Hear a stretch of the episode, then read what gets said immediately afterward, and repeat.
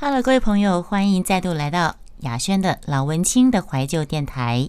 今天跟大家分享的这本书是呃《灿烂千阳》。《灿烂千阳》或许大家没有那么熟悉，但是说起追风筝的孩子，大家可能就比较知道了。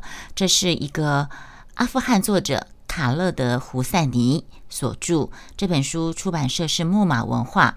嗯，这本书是我呃雅轩购买在十几年前吧。那当时有为了这本书写了一小篇的心得。那这今天的节目呢，就是分享其中片段的段落，让大家知道这本。值得推荐的好书《灿烂千阳》，后面呢还有一点点我当时写在部落格的小小心得分享。嗯，没有没有算暴雷的心得分享，《灿烂千阳》作者卡勒德·胡塞尼，出版社木马文化出版，《灿烂千阳》的作者就是之前《追风筝的小孩》的作者。爱好者地瓜，欢迎加入直播间。我先从我先念背后的这本书。如果注定要面对悲惨的命运，我们该何去何从？十五岁的私生女玛丽安跟母亲相依为命，住在山区简陋的小屋。最大的心愿就是和父亲一起看电影、过生日。没有想到，却导致不幸的发生，更让自己被迫嫁给一个四十岁的官夫、鞋商、卖鞋子的商人。二十年后，出身中产家庭、受过良好教养的十五岁少女莱拉，在战火中失去所有的亲人，为求生存。不得不也选择跟玛丽安同样住在一个屋檐下。玛丽安跟莱拉尽管相差了十九岁，对于爱和家庭的概念大不相同。他们两人的命运却因为战争丧亲而交缠在一起。玉泉老师，你没有听到前面《灿烂千阳》这本书的作者就是《追风筝的小孩》的作者，嗯。那这个玛丽安跟莱拉相差了十九岁，但是因为环境还有战争种种的关系，他们就住在一起，就变成同一个老同一个老公的妻子就对了。阿富汗他们那种中东不是一夫多妻吗？嗯。而且在那个世呃，在那个中东那个世界，女人是很没有人权的。他们在共同经历了丈夫的凌虐之后，他们不但情同姐妹，甚至如同母女般的相互依存，最后还扭转了自己的人生道路。作者以感人至深的力道，描绘了阿富汗女性在炮火、饥饿。暴虐跟恐惧之下，如何绝望地忍受煎熬、苦难跟命运搏斗，以及他们如何凭借着对家庭的爱，勇敢地牺牲自我，而最终也是爱，或者是说是对爱的记忆，支持侥幸者勇敢地活下去。所以，灿烂千阳，这是一个让人难以忘怀、心碎的故事。是关于一个残酷的年代，一段不可能的友谊和永远无法毁灭的爱。为什么说是一段不可能的友谊？呃，你们有听过我念过我自己写的小说，呃，《大红灯笼外传》吗？那你们有看过呃张艺谋的电影《大红灯笼高高挂》吗？或者是？读过原著小说《妻妻妾成妻妾成群》，或者是你们有没有看《甄嬛传》？后宫斗来斗去，又或者有没有看过？呃，知否知否，应是绿肥红瘦里面，大老婆小老婆，呃，嫡出庶出，大老婆跟姨娘之间斗来斗去，斗得你死我活，尔虞我诈的故事呢？莱拉这个《灿烂千阳》里面的主角玛丽安，她本身就是私生女，然后她后来她老公又迎进了一个跟她相差十九岁的叫做莱拉的人，他们两个人是共侍一夫这样的一个关系，但他们两个人如何从彼此看彼此不顺眼，因为差了十九岁。都可以当母女的两个人了，嗯，再看美股，OK，好，所以他们是一段怎么样的一个关系？从彼此一定是，而且在阿富汗那个地方，应该是蛮悲惨的。我觉得，我觉得我可以先录什么，你知道吗？我可以先录，先录啊，没关系，好，趁我现在喉咙还刚开始讲。可以先录要录给老师的那一段，老师叫我录一小段说小说的给他，因为我下礼拜要跟他约在某个录音室碰面，要聊聊后续呃有声书的录制的工作。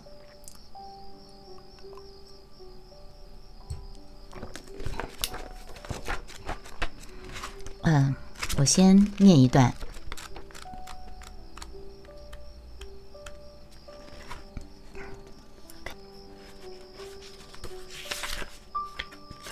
玛丽安就是玛丽安是女儿，然后娜娜是妈妈，然后她她是私生女就对了。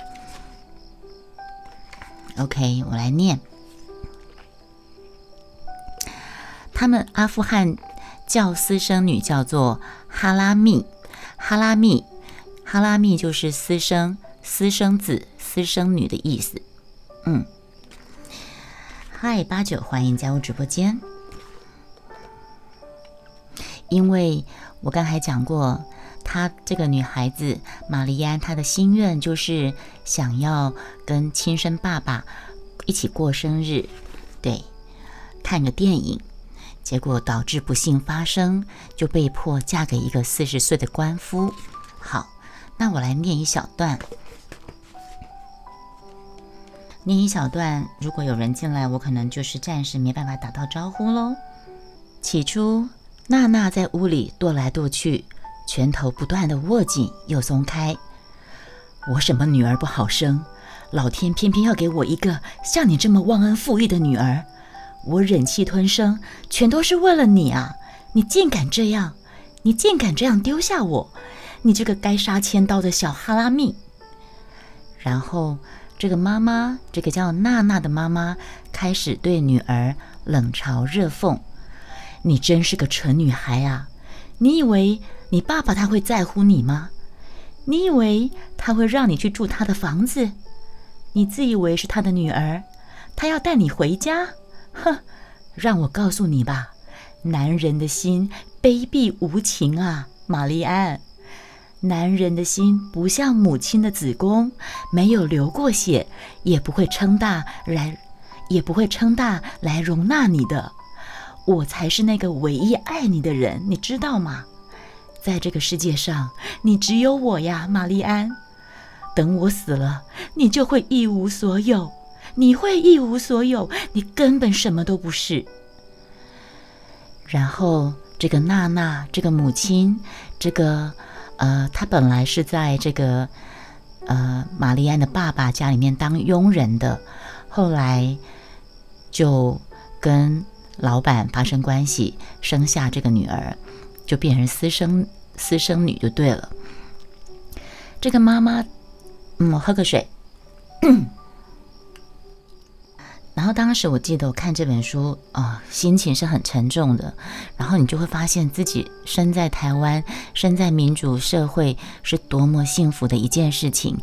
会对那些生生长、出生在中东战乱、阿富汗、巴基斯坦这些地方的女孩子感到非常的同情、可怜，他们的遭遇真的是太可怜了。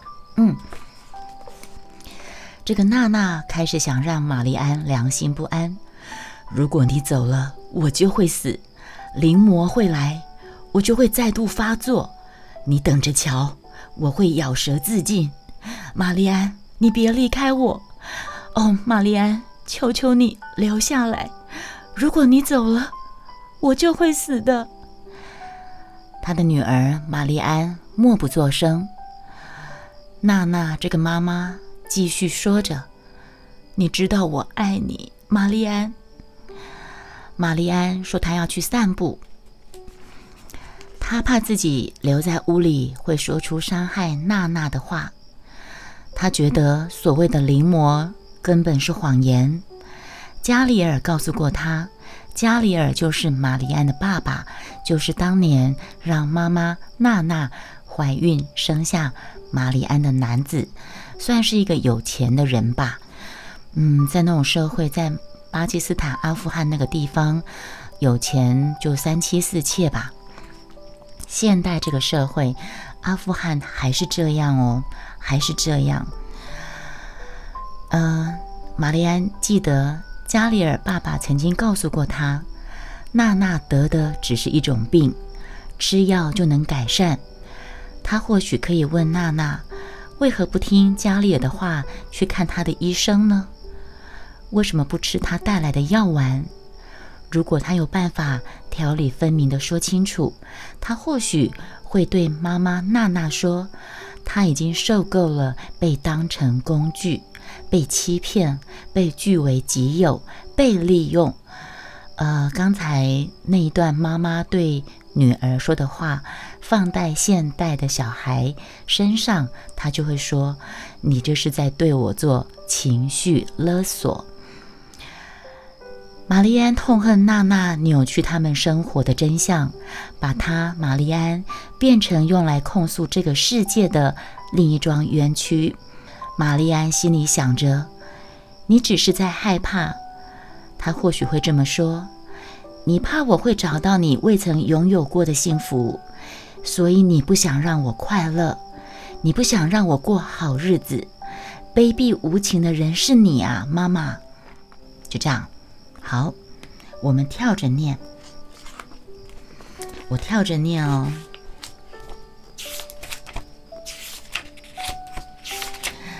反正玛丽安她就不听妈妈的劝告，就自己跑到爸爸的呃家里面去，结果被拒之门外，被他看到他爸爸在那个大宅院的窗户落地窗看着他自己，然后默默的把窗帘给拉上。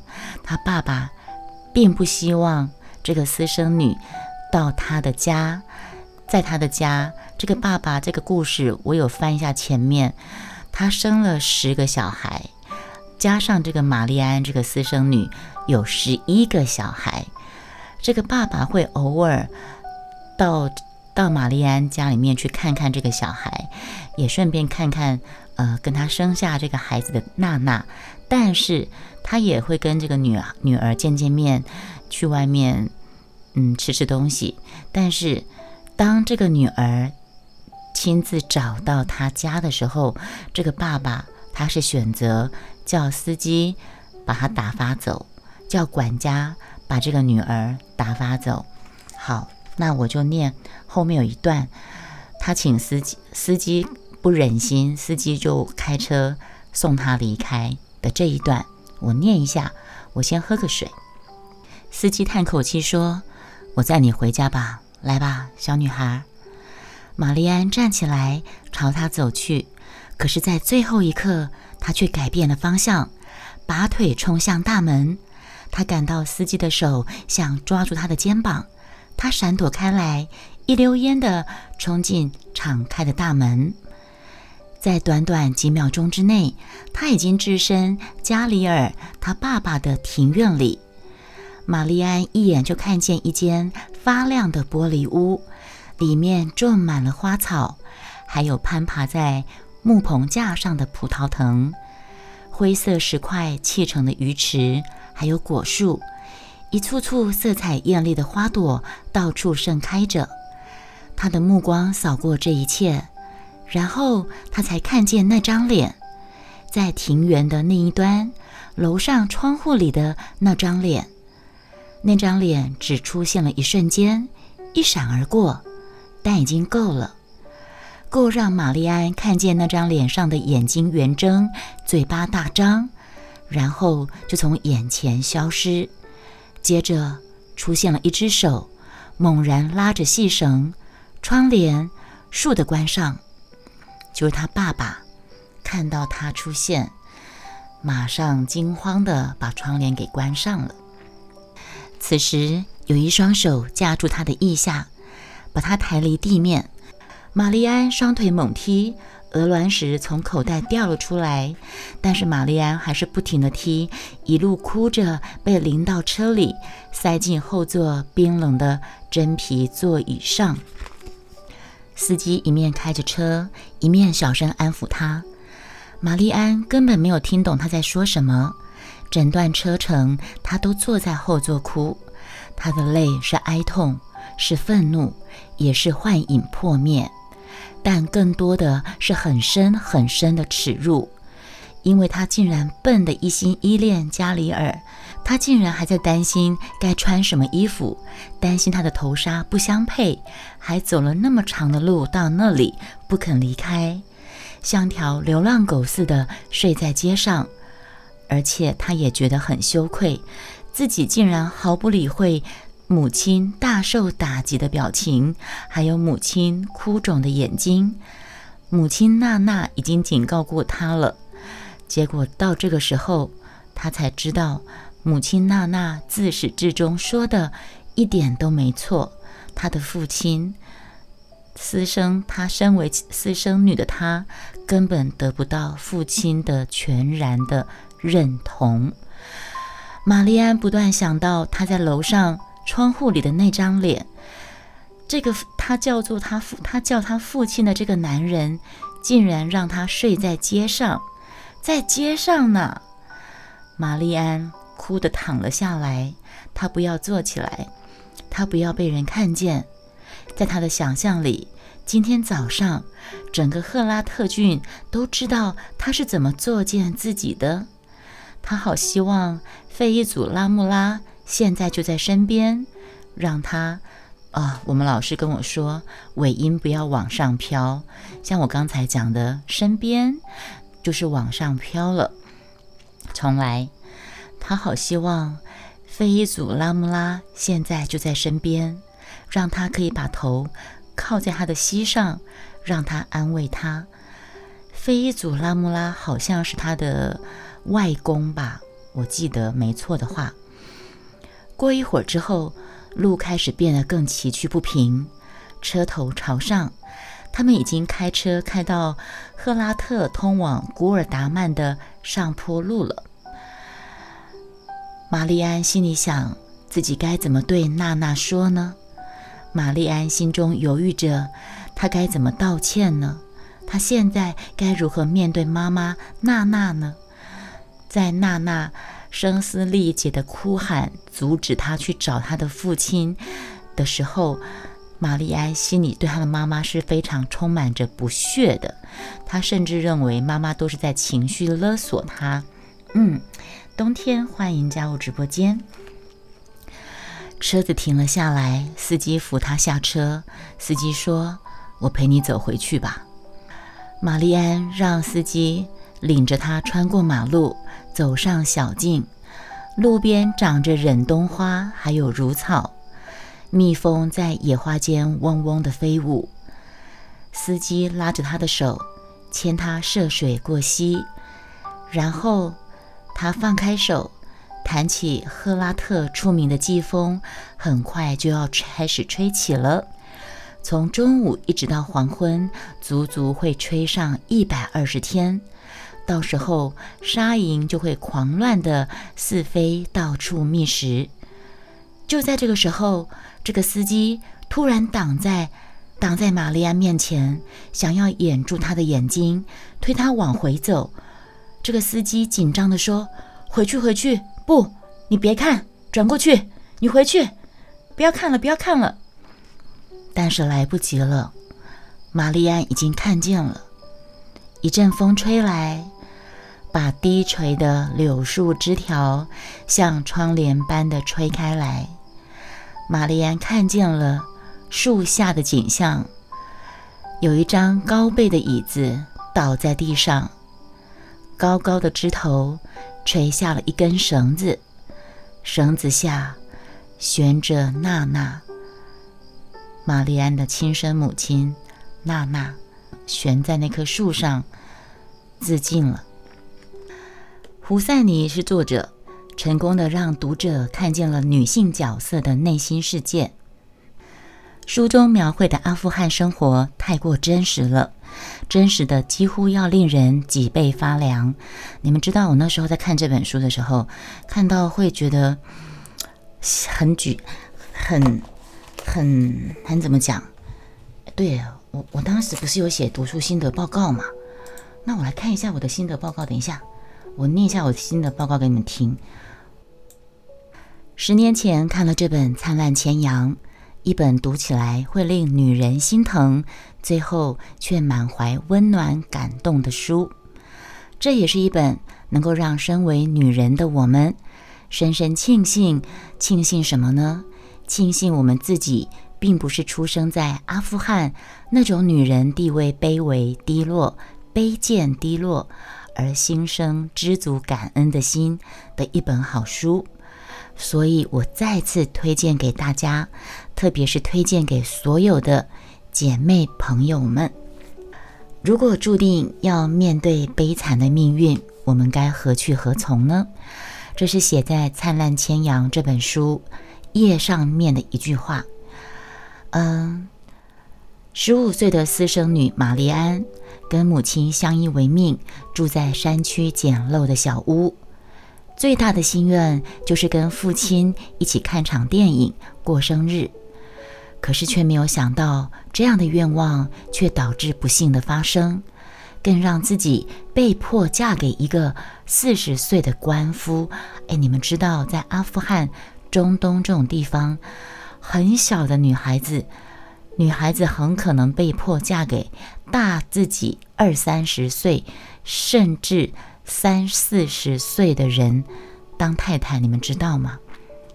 好，二十年后，出身中产阶级、受过良好教育的少女莱拉，在战火中失去了所有亲人，为了求生存，不得不选择，不得不的选择跟玛丽安同住在一个屋檐下。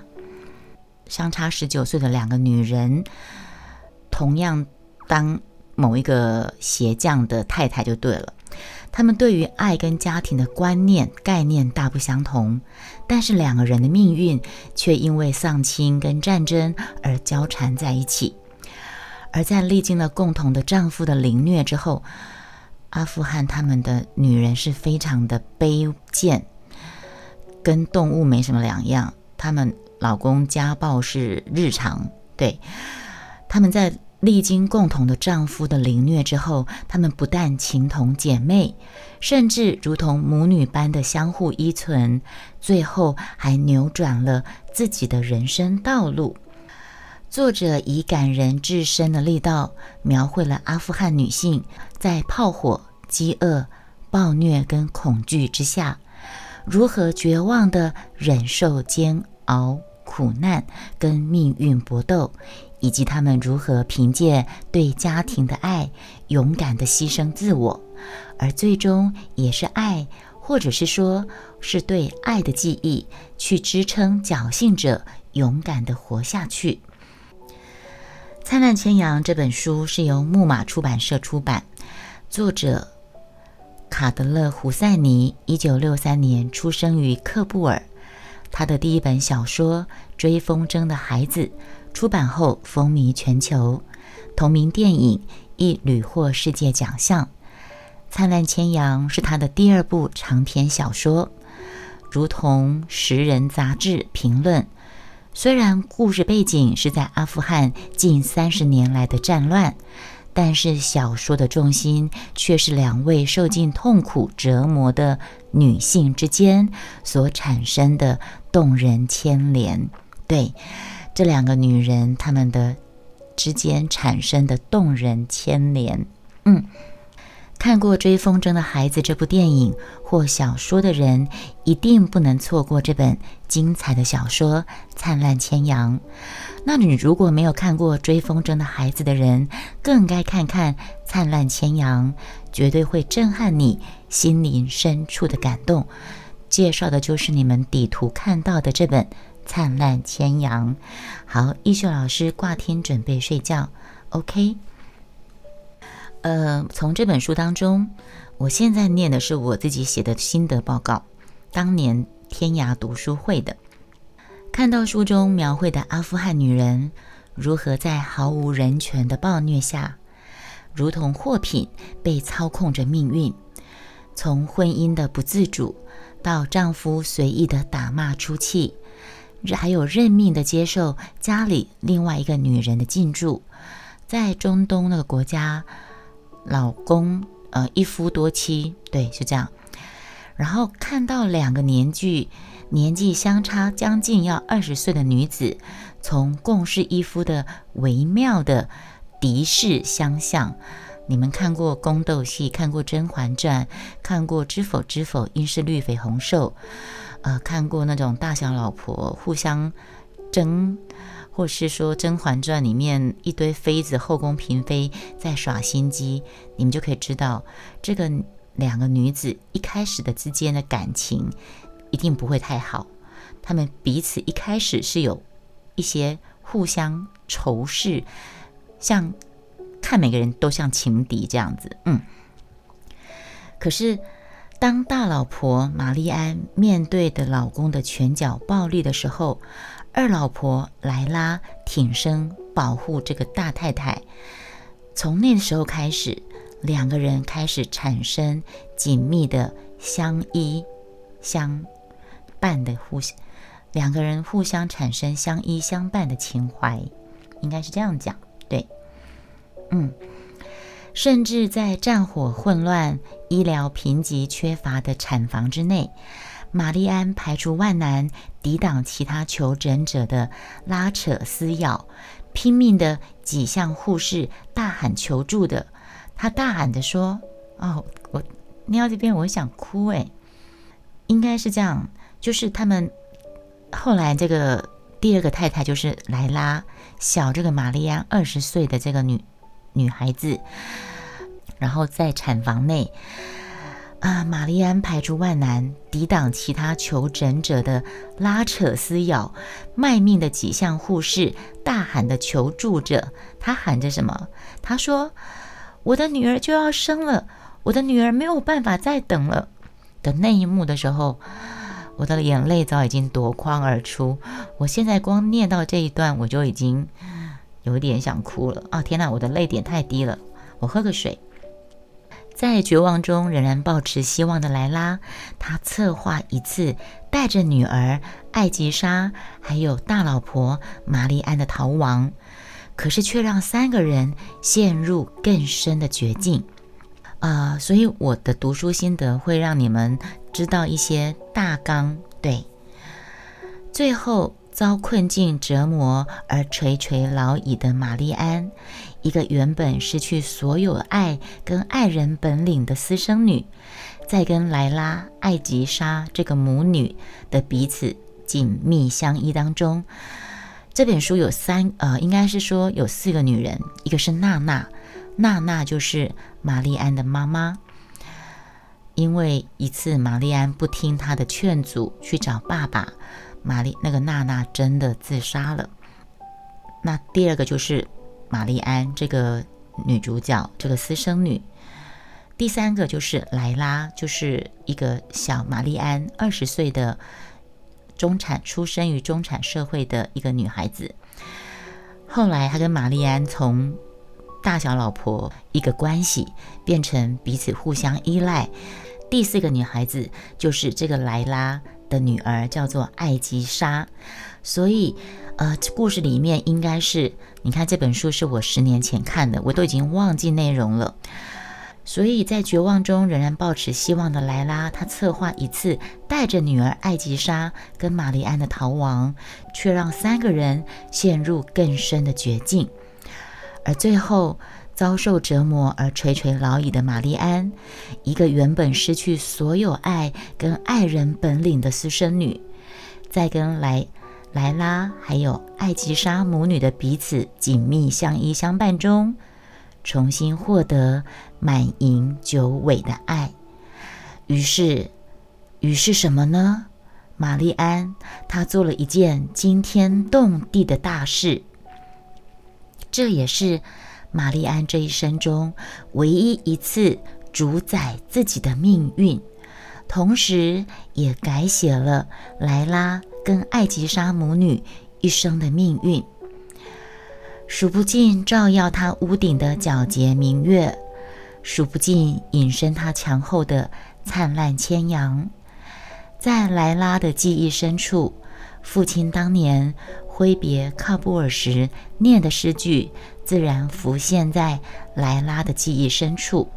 在此，我先卖个关子，精彩故事不容多说，各位看官自己去找书来看吧。以上就是我们今天老文青的怀旧电台今天的节目，我们下次再见，拜拜。